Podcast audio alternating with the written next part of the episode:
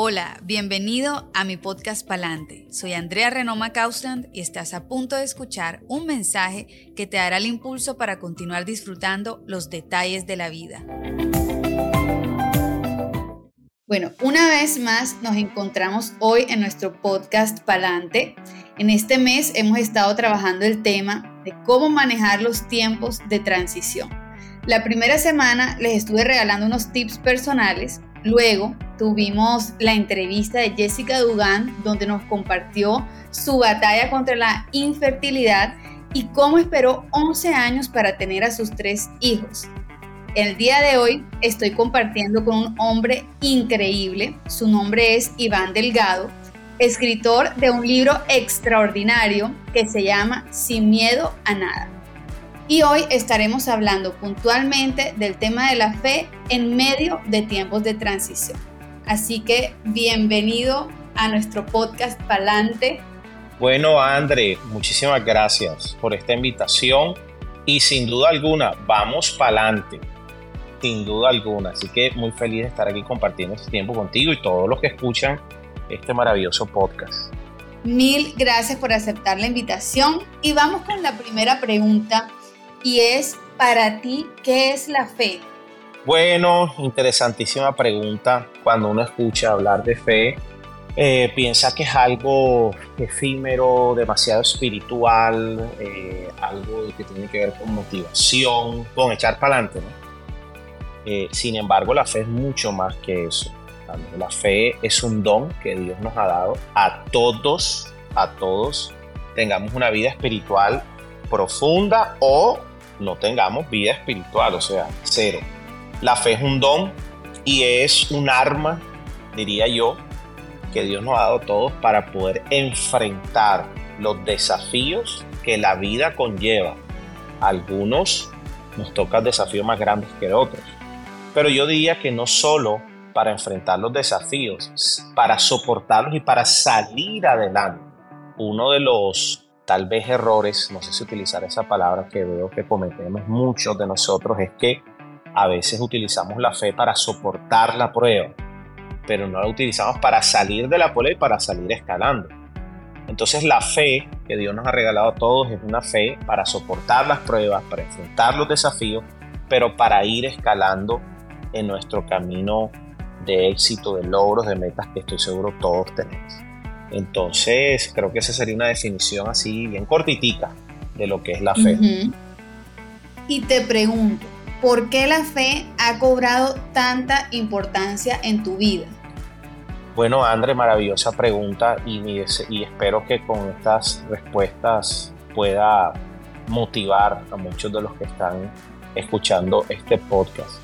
Una de las cosas que entendí hace algunos años en mi carrera de liderazgo, de coach, de pastor, de conferencista, es que mm, comparaba, empecé a comparar y a ver cómo eh, personas en una misma situación, digamos, económica, familiar, es decir, en las mismas condiciones, unos hacían uso de la fe y avanzaban y escalaban, otros se quedaban en el mismo lugar. Una de las cosas que aprendí es que la fe no te deja con las manos vacías. Cuando tú tienes una fe real, verdadera, y espero hablar un poquito más de eso después, eh, la fe te da trofeos. La fe no es algo efímero, la fe es. En la Biblia hay una definición de la fe en, el libro de Hebreos capítulo 11, versículo 1, dice, la fe es. O sea, empieza diciendo así, la fe es. O sea, es algo que existe, que es real, simplemente que trata con el mundo de lo invisible. Por eso es tan complejo este mundo de la fe. Pero dice, la fe es la certeza de lo que se espera, la convicción de lo que no se ve. Y sigue diciendo el otro versículo, y por ella entendemos que todo el universo fue creado por lo invisible. Lo que se ve fue, fue creado de lo que no se ve. Entonces mira, la fe no trata con nada del presente y el pasado, la fe trata con todo lo invisible a tus ojos naturales, pero que ya Dios preparó en tu futuro. Ya lo tiene listo. Y es a través de la fe que nosotros podemos verlo, podemos visualizarlo, podemos tener una imagen de lo que va a ser mi matrimonio, mi empresa, mi universidad, mis negocios, mi trabajo, proyectos. Entonces, cuando hay una fe real, verdadera, tú no te quedas con las manos vacías. ¿Por qué? También creo que Dios nos diseñó a todos para creer lo que vemos. Lo voy a repetir. Tú no crees lo que no ves. Tú crees aquello que ves. Pero no solo con tus ojos naturales, aquello que ves con tus ojos espirituales. Y esos son los ojos que nos da la fe. Entonces, hoy en día, una gran pregunta que pudiéramos hacer, ¿qué es lo que nosotros estamos viendo? ¿Qué estoy yo visualizando para mi futuro mediano, inmediato? Porque la fe trata con eso. Y cuando estamos visualizando lo incorrecto, aunque sea lo incorrecto, si eso es lo que estamos viendo, esa es nuestra verdad, entonces será lo que vamos a conquistar, será lo que vamos a obtener, será lo que vamos a disfrutar o, en el peor de los casos, será lo que vamos a sufrir. Por eso, cuando es una fe real, tú no te vas a quedar con las manos vacías. Si tú estás viendo esas puertas abiertas que Dios te va a abrir, tú vas a atravesar por esas puertas. Tú no te vas a quedar esperando toda la vida tú vas a ver esa recompensa, tú vas a ver esa remuneración espiritual, emocional, física, laboral, en cualquier área. Por eso me di cuenta que la fe era tan importante. El mayor inconveniente es que hay cosas que nos hacen falta, pero si tenemos fe, la fe nos puede entregar todo eso. Es bastante complejo explicarlo en un podcast, pero, pero es así. Es un tema súper espiritual, pero súper sencillo cuando lo aplicamos. La fe no te deja con las manos vacías y cuando tú lo logras ver, tú lo logras tener. ¿Y qué podríamos decir cuando nosotros tenemos fe que algo va a suceder, pero no sucede? Porque pienso que hoy día hay muchas personas que se rehusan a tener fe como tal por, diría yo que miedo, temor a ser defraudados. Sí. En sus corazones con respecto a las expectativas. Entonces mucha gente como que no se lanza o ha decidido sencillamente de no tener fe. Sí, hay, hay, hay, dos cosas. La primera es entender que hay, digamos, dos tipos de fe, la humana, la motivacional. Bueno, que yo la, yo la, la valoro, la, la aplaudo. Uno debe ser una persona hablando mentalmente, emocionalmente, de fe, de actitud positiva. De hecho, el libro escribí un capítulo dedicado a eso, derrotando el desánimo, cómo el, estado de ánimo, de fe, de positivismo influye en absolutamente todo nuestro ser, nuestra actitud mental. Y a Dios le gusta la gente con ánimo. Esa es la realidad. Pero, digamos que esa es una, la, fe, la fe mental, la fe humana, la fe motivacional. La fe espiritual es algo un poquito más profundo y es el don que Dios nos da. Es algo, es algo que existe, pero es algo invisible que viene en nuestro corazón y la fe tiene una materia prima, como por ejemplo esos pancakes que tú haces por ahí que me enteré con tu mamá, que le echas una harina de, almendra y le echas los, las claras de huevo y le, tienen una sustancia con la que se prepara. Bueno, aunque la fe es algo espiritual e invisible, es algo que tiene una sustancia. Fíjate tú, tú me dijiste, porque hay gente que no se arriesga, que tiene miedo, porque en nuestra vida, nuestra mente, nuestro sistema de pensamiento lo hemos nutrido básicamente por dos cosas. Yo las divido en dos, o la verdad o la mentira. O hemos sido nutridos por mentiras que traen algo que se llama temor, traen algo que se llama miedo, traumas, decepciones. O por la verdad y desde el punto de vista, ya hablando bíblicamente, la verdad es la palabra de Dios, o sea, lo que Dios habla, lo que Dios ha hablado de ti, que te ama, que te ha hecho una creación perfecta, que tiene planes de bien y nunca de calamidad, que te guarda en el hueco de su mano. hay muchas verdades que Dios establece en su palabra, que es la verdad de Dios lo que Él habla. Y dice que la Biblia que cuando nosotros recibimos esa verdad, que es algo espiritual pero real, se produce algo en nuestro corazón, en nuestro espíritu, que se llama fe. Cuando Dios te habla su verdad, ¿qué pasa? Que cuando la mentira ha ocupado tu corazón, la verdad llega y desplaza la mentira. No pueden ocupar el mismo lugar en tu mente, nunca. O sea, en tu mente o tienes una verdad acerca de tu empresa o una mentira cómo lo vas a desarrollar. tienes una verdad acerca de lo que es el amor o tienes una idea que es mentira. Tienes una verdad acerca de cómo se ve una familia, cómo ser esposa, esposo, o tienes una mentira. No existe intermedios. Hay una verdad acerca de una situación y hay una mentira. Entonces la fe viene cuando tú recibes la verdad de Dios. ¿Y qué pasa? Que yo creo que ese tipo de gente que tú mencionaste al comienzo están en una fe solo emocional, mental, motivacional, que no es mala, es la que necesitamos para vivir día a día. Pero cuando viene la fe que te da la palabra de Dios, ahí es cuando ya tú tienes certeza, convicción de ese asunto, de esa meta, de esa ventana que Dios te va a abrir, de esa puerta que Dios te va a abrir, de ese paso que debes dar, tú jamás vas a retroceder. vas a enfrentar la crisis, vas a enfrentar el desafío, pero además saldrás adelante y saldrás con el premio que te entrega esa fe. ¿Y puedes darnos un ejemplo en tu vida donde hayas puesto en práctica esta fe de la verdad de Dios que tú nos cuentas, donde no te has quedado con las manos vacías? Claro que sí, muchos, pero fíjate, viene a mi mente ahora mismo ese, ese pasaje que es historia, es historia bíblica, pero es historia real, cuando Pedro sale de la barca y caminó sobre el agua. Jesús se acerca a mitad de la noche y están los doce discípulos en la barca, hay una tormenta terrible y Jesús, que pienso que tiene su, su gran sentido del humor, se aparece a medianoche caminando sobre el agua y pensaban que era un fantasma. Pero Pedro le dice, si eres tú, di que yo vaya y camine también. Y Jesús le dijo, ven. Y Pedro, eh, con esa fe loca, diría yo, esa fe extrema, sale de la barca y empieza a caminar. Entonces mira qué tremendo. Antes de poner un ejemplo, quería hablar de esto porque a veces la puerta no se abre exactamente cuando nosotros pensábamos que se iba a abrir. O se abre un pedazo, pero después no todo. O me da el contrato, pero no era como esperaba.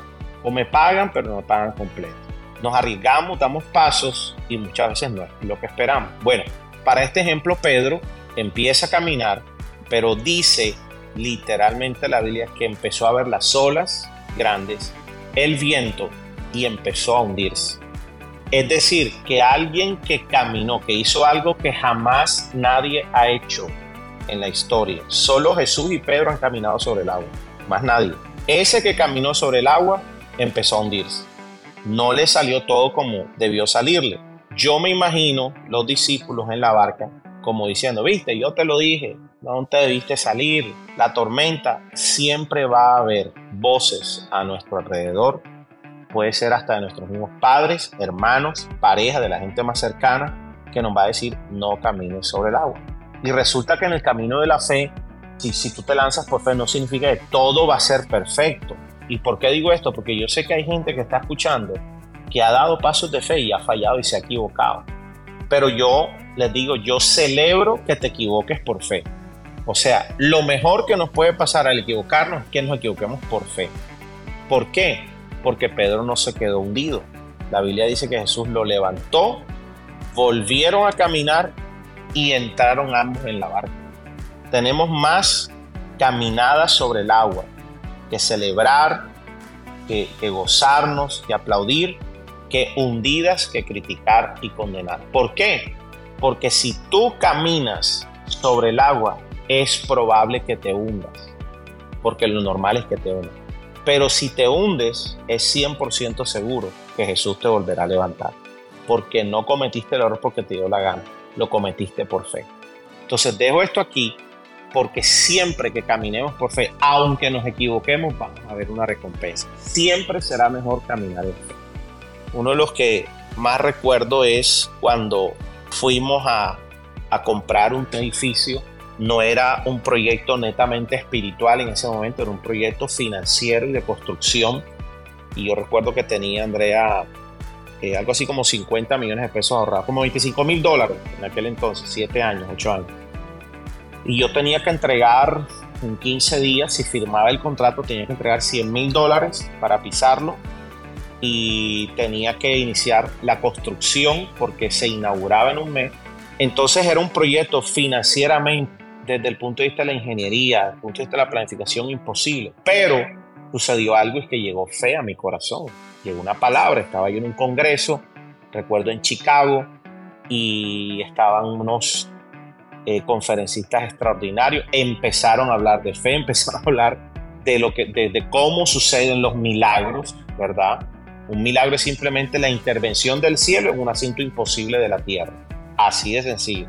Y yo dije, Señor, Dios mío, yo lo que necesito es un milagro. Y vino una palabra a mi corazón, que es lo que expliqué ahorita, y vino esa certeza, vino esa convicción que yo no supe cómo, pero algo sucedió en mi mente en mi corazón. Y yo antes de montarme al avión de regreso dije, Andrea, llamé a los abogados, a los contadores, de firmen, preparen los papeles, vamos a firmar, vamos a meterlos. Y esa semana mi esposa, recuerdo que me dijo, mi esposa queriendo cuidarme, no me dijo, mira, ten cuidado con lo que vas a hacer, tú eres el que vas a firmar al fin de cuentas, es una organización grande, pero tú eres el que responde, tú eres el que pagas. Mira, ese día yo me fui, me acuerdo que me fui a orar y le dije, Dios mío, tú, tú nunca me has dejado mal y yo no estoy haciendo esto porque me da la gana. Creo que la motivación eres tú. Será ahí pues, yo supe que Dios estaba dando la señal y era la respuesta para entrar a ese gran proyecto. Haciéndote el cuento largo, corto, los abogados y los economistas aquí me dijeron, eh, Pastor Iván, usted necesita el doble de ingresos. La organización había crecido 20% anual cada año, que era un crecimiento buenísimo. Pero ese año necesitaba crecer 200%, no, no para pagar, para cubrir las cuotas y las cosas que íbamos a hacer. Y todos me dijeron es imposible, pero ya había fe. Al final empezamos a construir, siguieron sucediendo milagros. Toda la organización, el liderazgo, se sumergió, tú sabes, vamos a caminar todos sobre las aguas, vamos a caminar. Y los milagros fueron sorprendentes. Ah, cuando pasó un año, yo pregunté y me dijeron, no entró el 200%, entró el 215% de los recursos. Y ahí yo dije, wow, definitivamente la fe es algo que no te deja con las manos vacías. Y además construimos un edificio de retiros al frente de la playa, que algunos lo conocen, para 100 personas durmiendo, sin banco, sin deuda, en esa misma temporada. ¿Qué tips para poder empezar realmente a creer, activarla y poder ver esos resultados o milagros extraordinarios de los que tú hablas? Sí, ¿qué te aconsejaría yo? Identifica qué áreas en tu vida son débiles en la fe, o sea, donde has podido ser presa de temores. ¿Por qué? Porque donde, donde hemos hecho uso del temor, ha habido un desuso de la fe. La fe y el temor funcionan en la misma línea espiritual, por decirlo así. Pero uno te lleva a la oscuridad, el miedo, la fe te lleva a la luz. El temor te lleva a a vivir una vida emocional, mentalmente y físicamente en derrota, la fe siempre te lleva a grandes victorias. El temor bloquea tu autoestima, te paraliza, no te deja ver, no te da una expectativa del futuro. La fe, por el contrario, te da energía, te da una expectativa positiva del futuro. O sea, el temor y la fe son antónimos son incongruentes. No puedes tener temor en un área y tener fe al mismo tiempo. Entonces yo diría, identifica en qué áreas ha sido presa del temor. Hay muchos temores. Los más normales es el temor a la muerte, el temor a que pase algo malo, el temor a una enfermedad, el temor al fracaso, por eso la gente no lo intenta, el temor a que no puedo, el temor a no tener recursos, el temor a quedar solo, el temor a que nadie me ame, o sea, una cantidad de temores, pero siempre son los mismos identificar cuáles áreas yo he sido presa del temor, porque en esa área yo tengo que ir a buscar la verdad de Dios. En esa área los temores desaparecerán y vendrá entonces el sentimiento positivo o la actitud positiva que Dios ya plantó en nuestro interior para poder eh, avanzar y, bueno, ser felices al final, porque la fe trae felicidad, el lograr las cosas que quiere, las cosas que desea, sobre todo lo que Dios ha planeado para nosotros. Yo pienso que eso sería fundamental. Poder identificar y si lo identificas, poder trabajar entonces y, tú puedes ser una gran ayuda para toda esa gente. Bueno, ¿cuál es, ¿cuál es la verdad en esta área? ¿Cuál es el camino a seguir? Porque donde quiera que hemos caminado en temor, hemos tomado decisiones equivocadas. Exacto, y en la parte del, temor es que no podemos soñar en esa área, nos quedamos estancados. Es que una de las cosas que hace el temor, Andrés, es que te paraliza. Es una cárcel espiritual, pero es peor que una cárcel física. Eh, es impresionante, lo digo por experiencia propia. Que, mira, ¿qué cura el temor? Un tip rápido. La acción de fe cura el miedo. O sea, hay veces, porque a veces la gente dice, ay, Pastor Iván, pero es que tú si eres positivo y tú te atreves. No, no, no. Yo me atrevo, pero a veces con el temor, a veces temblándome las piernas. O sea, no es que no, es que no sienta temor, simplemente no me dejo dominar. A veces lo siento, a veces todavía me duermo pensando en el temor. Se me viene varias veces en el día ese, en esa área que estoy batallando. Viene el temor, viene el mensaje, pero a pesar de eso, el logro cuál es que no, no te bloqueas, no te paralizas y aunque te estén temblando las manos, tú vas dando el paso. Das el paso, te están temblando las piernas, pero lo que das el primer paso, las piernas dejan de temblar. O sea, algo sucede cuando enfrentamos el temor y ese es otro tip que quiero dejar en este podcast para adelante. Si tú quieres echar para adelante, obligatoriamente dar pasos muchas veces sin que las circunstancias estén 100% a tu favor. O sea, a veces queremos que todo esté perfecto, que todas las condiciones, que cero temor y no.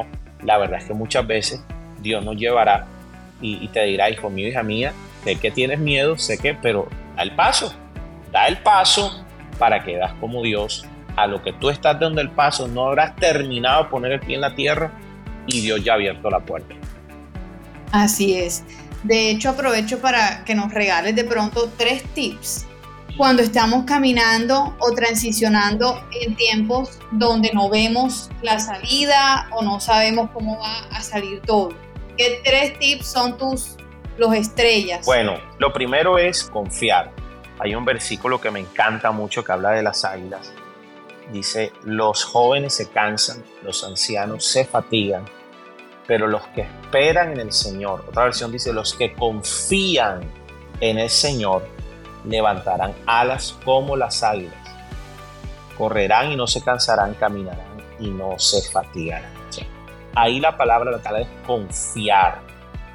Confiar que significa que yo sé porque sé que no importa lo que esté atravesando, Dios, mi Padre Celestial, que me ama profundamente, soy su hijo, soy su hija, quiere lo mejor para mí y Él no va a permitir que lo peor me pase. El plan de Dios, yo confío porque el plan de Dios siempre es de bendición, nunca es de calamidad ay, Pastor Iván, pero es que me está pasando esto, no lo esperaba, una situación, una enfermedad, un divorcio, una quiebra. No, eso forma parte de la vida.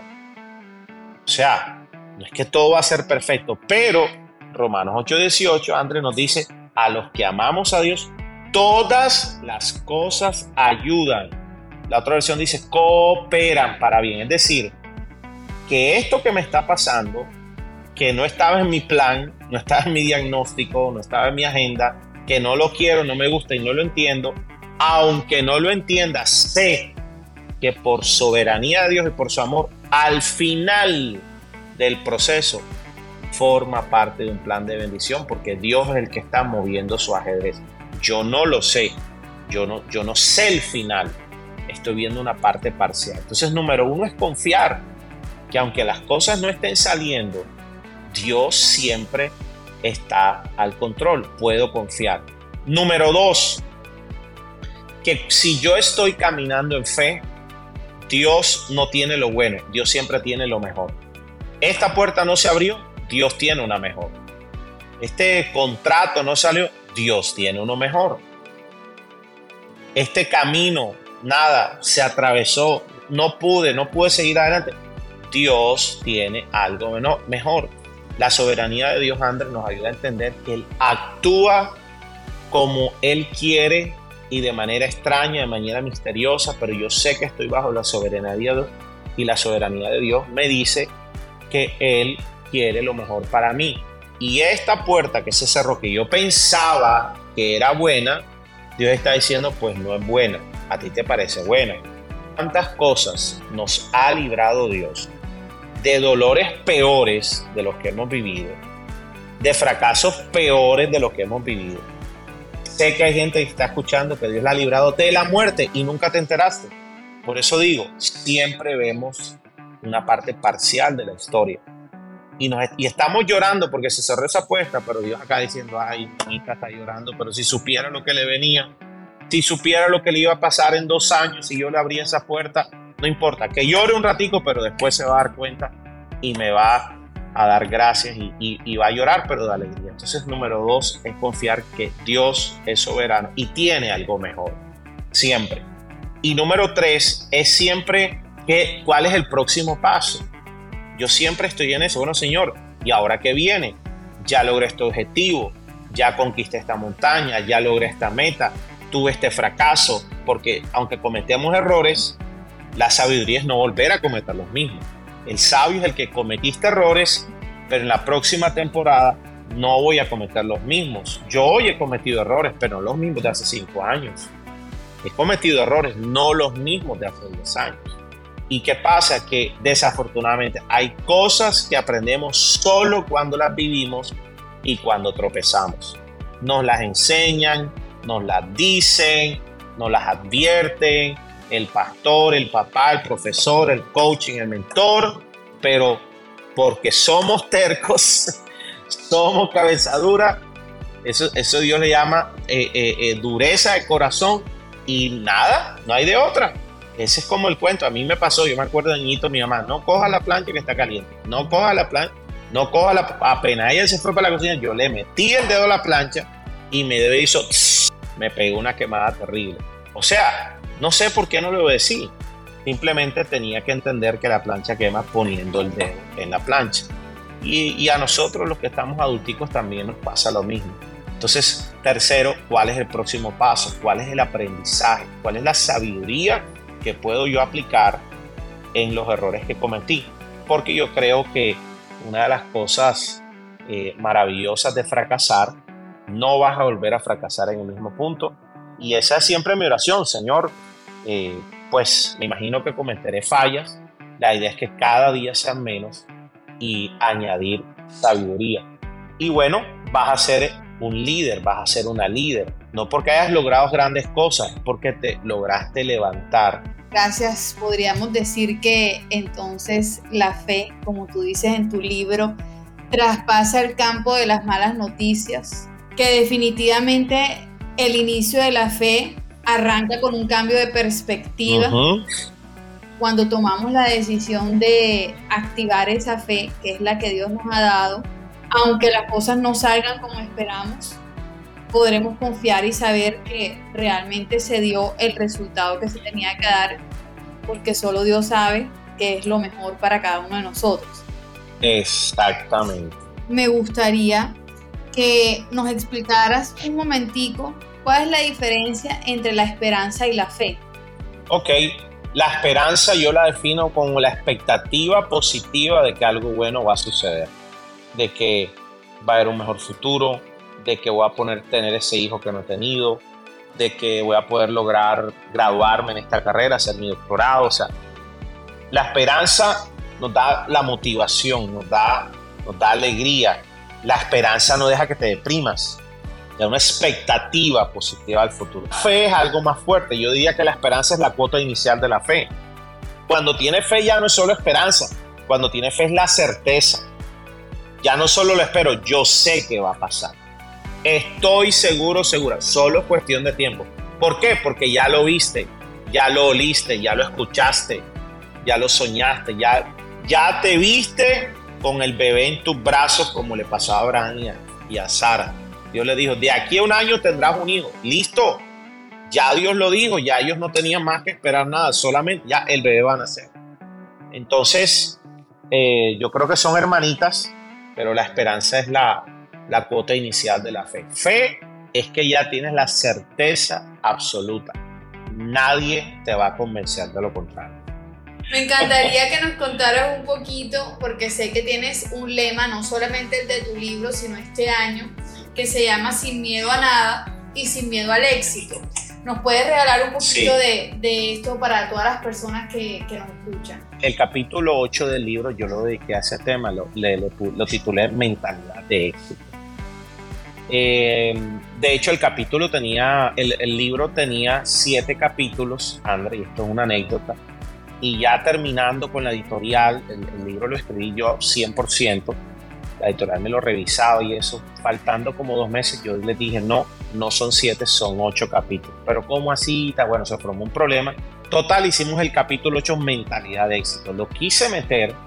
Yo creo que todos queremos el éxito, Andrea o sea, la persona que no quiera ser exitosa en su ámbito y a su manera, aclaro. no para todos es lo mismo el éxito, pero cada quien tiene su filosofía de éxito, pero todos queremos éxito. Y mm, me he dado cuenta también, me di cuenta durante 20 años de trabajar en liderazgo, que muchos teniéndolo todo no tienen éxito y muchos teniendo nada, casi nada, logran el éxito. Y la pregunta es ¿por qué? Y bueno, eh, me di cuenta y, es una respuesta que los que están escuchando se la van a responder ellos en su mente. ¿Cuál es la diferencia, Andrés, entre una persona pobre y una persona rica? Sacando el dinero. Si tú le quitas el dinero a ambos, cero, al pobre le quitas lo que no tiene y al rico le quitas todo lo que... ¿Con qué quedan? ¿Cuál es la diferencia? Bueno, yo te voy a decir, la diferencia sería su manera de pensar. Y eso influye absolutamente en todo. El éxito no es suerte, el éxito es una manera de pensar. Y es una manera de pensar que no se desarrolla al azar. No todos la desarrollan. Es una manera de pensar que tiene claves que, determina una actitud en tu vida y dependiendo de tu actitud, así será tu altitud. Es otra frase que coloqué en mi libro. Tan grande como sea tu actitud, actitud con AC, no aptitud de habilidades, sino actitud de la actitud mental, cómo reaccionas ante la vida, cómo piensas, qué es que, que hablas, qué dices, qué sientes cuando hay dificultades, cuando quiebras, cuando no se puede. La actitud al final del camino es lo que va a determinar y la actitud se desarrolla por tu manera de pensar, por el sistema de pensamiento que tú adquieres a lo largo de tu vida. Por eso tú te vas a encontrar, Andrea, gente que, en las mismas situaciones que tú has vivido están destrozados, deprimidos, derrotados, y tú vas hacia arriba. Y eh, una persona de éxito se diferencia que es una persona que tiene eh, una manera de pensar diferente y tiene costumbres diferentes. La gente de éxito lee, en una entrevista a la revista Forbes hicieron una estadística entre los 500 empresarios más grandes de ese año. La gente exitosa lee por lo menos 30 40 minutos al día. La diferencia es tu manera de pensar que te lleva a desarrollar hábitos diferentes. La gente exitosa, por ejemplo, se levanta más temprano. Se levanta dos horas o tres horas antes de empezar su día laboral. La gente exitosa cuando va camino al trabajo va escuchando podcasts, por ejemplo, este podcast de Palante, podcast que te alegran el día, que te dan tips, que te, que te dan claves para el éxito. Entonces el éxito no es una fórmula como tal, es un estilo de vida, una manera que te lleva a desarrollar un estilo de vida. Así es. Gracias por acompañarnos en, en esta entrevista y regalarnos todos esos tips para poder continuar enfrentando este 2023 sin miedo al éxito. Sí, André. Maravilloso. Gracias. Bueno, los dejo con esto, que cuando más oscuras se ponen las cosas, hablo para, para mi gente de Colombia, que hay mucha tensión ahora por el tema político, que bueno, cuando más oscuridad hay, es cuando más cobra sentido la luz. Una lámpara encendida cobra sentido cuando más oscuridad hay. Así que seamos luz, seamos gente de éxito, seamos gente que produce los cambios y estoy seguro que sí, tal vez para mucha gente serán, serán tiempos de crisis, para nosotros serán los mejores tiempos. Me pueden encontrar en Instagram arroba Iván Delgado Glenn me pueden encontrar en Facebook Iván Delgado, me pueden encontrar en mi página web www.ivandelgadoglen.com. No olvides seguirme en las redes sociales, en Instagram, arroba Andrea Renoma Causland, y pasarle este podcast a toda persona, hombre o mujer, de cualquier edad, que creas que necesite una voz de esperanza.